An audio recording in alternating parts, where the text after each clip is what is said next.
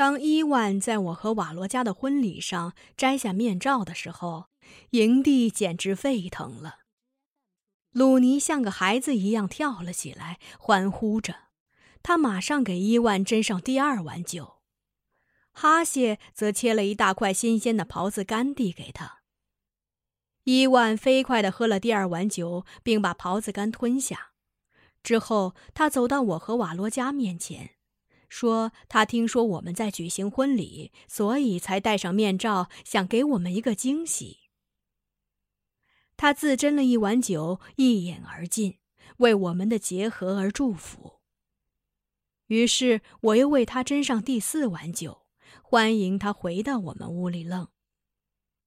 伊万喝完四碗酒后，告诉我们他在营地只能待一两天，他现在已是一个士兵了。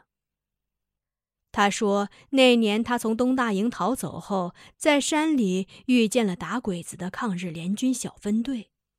由于形势险恶，为了保存实力，他们正准备撤到苏联境内。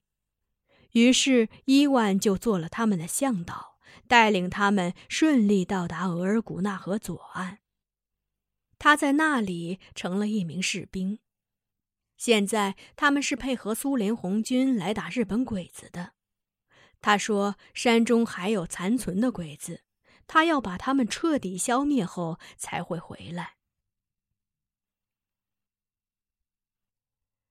从天而降的伊万让玛利亚仿佛害上了梦魇，她捶着胸脯，天啊天啊的叫着，似乎不相信伊万真的就在眼前。伊芙琳则有点失落。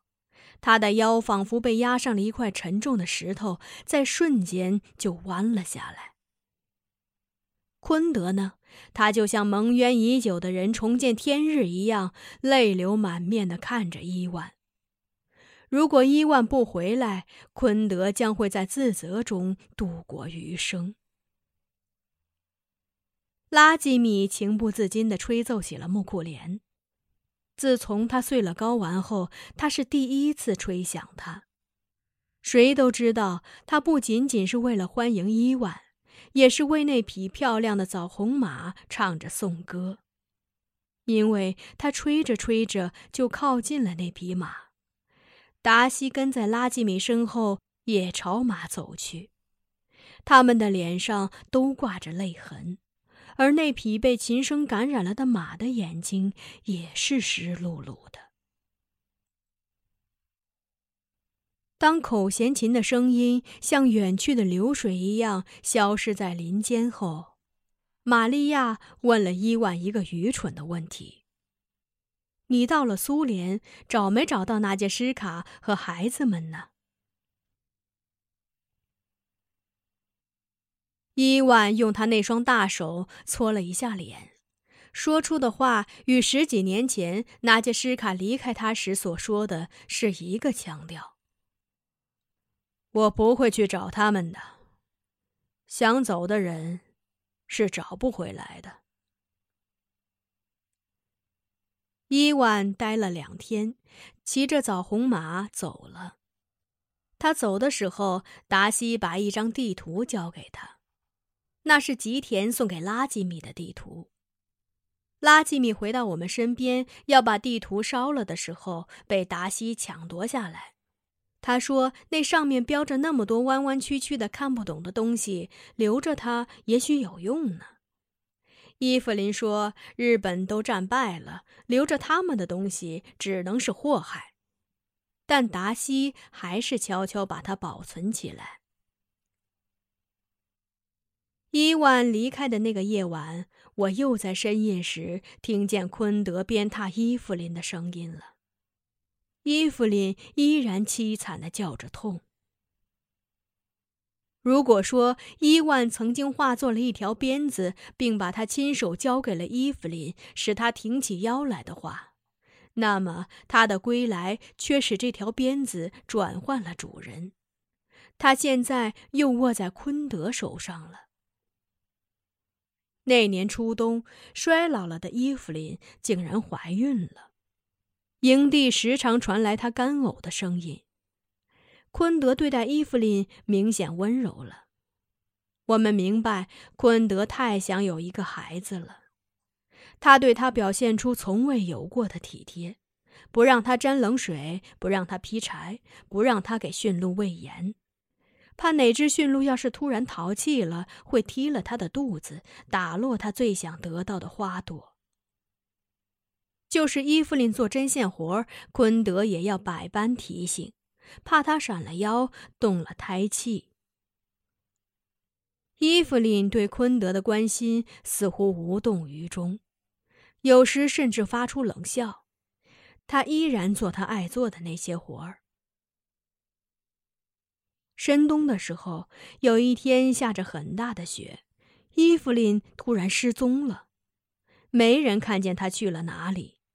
昆德急得口干舌燥，一把一把的往嘴里填着雪，想必他的胃里窜着无数的火苗。到了傍晚，雪住的时候，伊芙琳像个鬼一样突然出现在营地。他披头散发的架着滑雪板，脸上是浑浊的泪痕，袍皮裤子已被鲜血染成紫色。他叉着腿站在我们面前，那两条腿就像被狂风吹打着的干枯的树杈，剧烈颤抖着，从腿中央渗下一滴一滴的鲜血。鲜血为那片雪地点染了一片艳丽的红豆。伊芙琳驾着滑雪板，在山岭雪谷间穿梭了一天，终结了昆德日思夜盼的那个小生命。我永远忘不了伊芙琳看着昆德时的那种眼神。那种快意的报复目光背后，透露着一股难以言传的悲凉之情。那个夜晚，营地又传来了昆德鞭打伊芙琳的声音。这次，昆德用的是真正的皮鞭了。伊芙琳不再叫痛，想必痛已经使她麻木了。从那以后，他们之间很少讲话了。他们在那个夜晚过后都苍老了，沉默了。以后的岁月，他们就是两块对望着的风化了的岩石。我在一九四六年的秋天生下了达吉亚娜，瓦罗加非常喜欢她，常常把她抱在怀里。坐在火塘边给他念诗，也不管他听不听得懂。达吉亚娜咿呀叫着，抓着一绺瓦罗加的长发，像吃草的羊羔一样把它们填到嘴里。他的唾液弄湿了他的长发。瓦罗加的发丝常常粘接在一起，梳也梳不开，我就得常常用清水给他洗头。瓦罗加与汉族人交往多，小的时候学过汉语，看得懂汉字书。他平时喜欢写诗，是我们这个民族的诗人呢。如果你们觉得我讲的故事不乏激情，我的表达能力还可以的话，与瓦罗加的熏陶不无关系。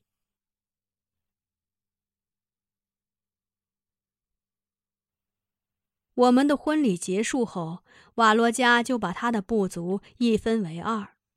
他任命一个叫齐亚拉的人为族长，让他率领二十几人独立出去。他们仍然在贝尔茨河一带游猎。逢到大事需要做决定时，齐亚拉就来拜见他们的酋长。余下的十几人则跟他一起与我们乌力楞合并在一起。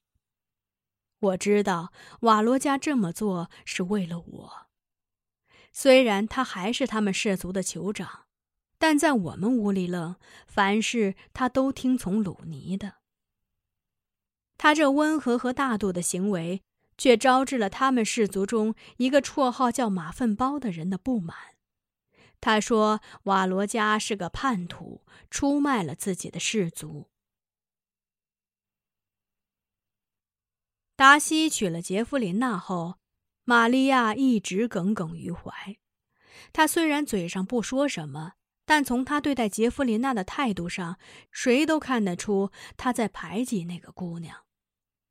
她从来不正眼看杰弗琳娜，吩咐她做事的时候，眼睛永远看着别处，好像杰弗琳娜是一朵有毒的花。玛利亚以前是非常勤劳的。自从杰弗琳娜到来后，她变得好吃懒做了，几乎把所有的活都派给了杰弗琳娜。杰弗琳娜稍有不从，她就不给她东西吃。有一天，玛利亚让杰弗琳娜给她梳头，当她看到梳子上缠满了发丝时，不说自己脱发脱得厉害，非说杰弗琳娜是故意撕扯她的头发，想让她变成一个秃子。他把达西叫到面前，把那个梳子交给他，说：“如果他不用梳子戳瞎杰弗琳娜的眼睛，他就把自己的头发全部揪光。”谁也没有想到，达西握着那把梳子去戳自己的眼睛。玛利亚冲上前夺下梳子，哭着说：“达西，达西，你这不是要我的老命吗？”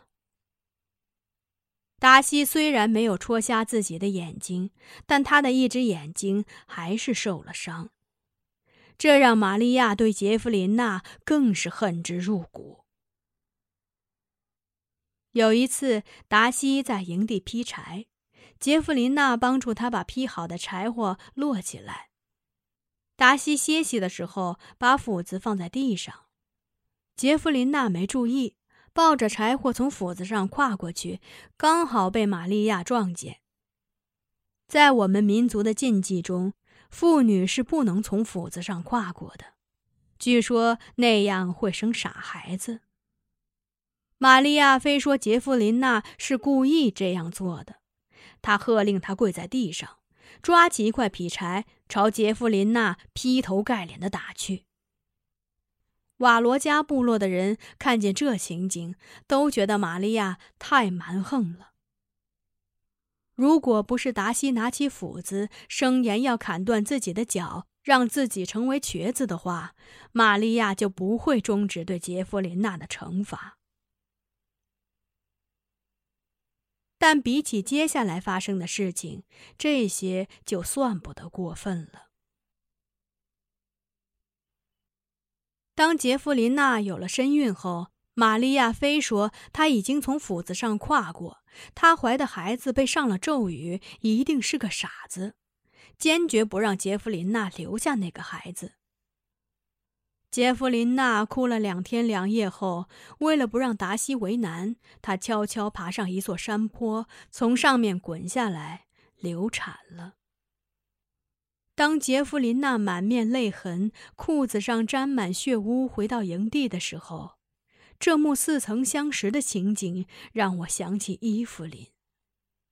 不同的是，他们这么做，一个是为了爱，另一个，则是为了恨。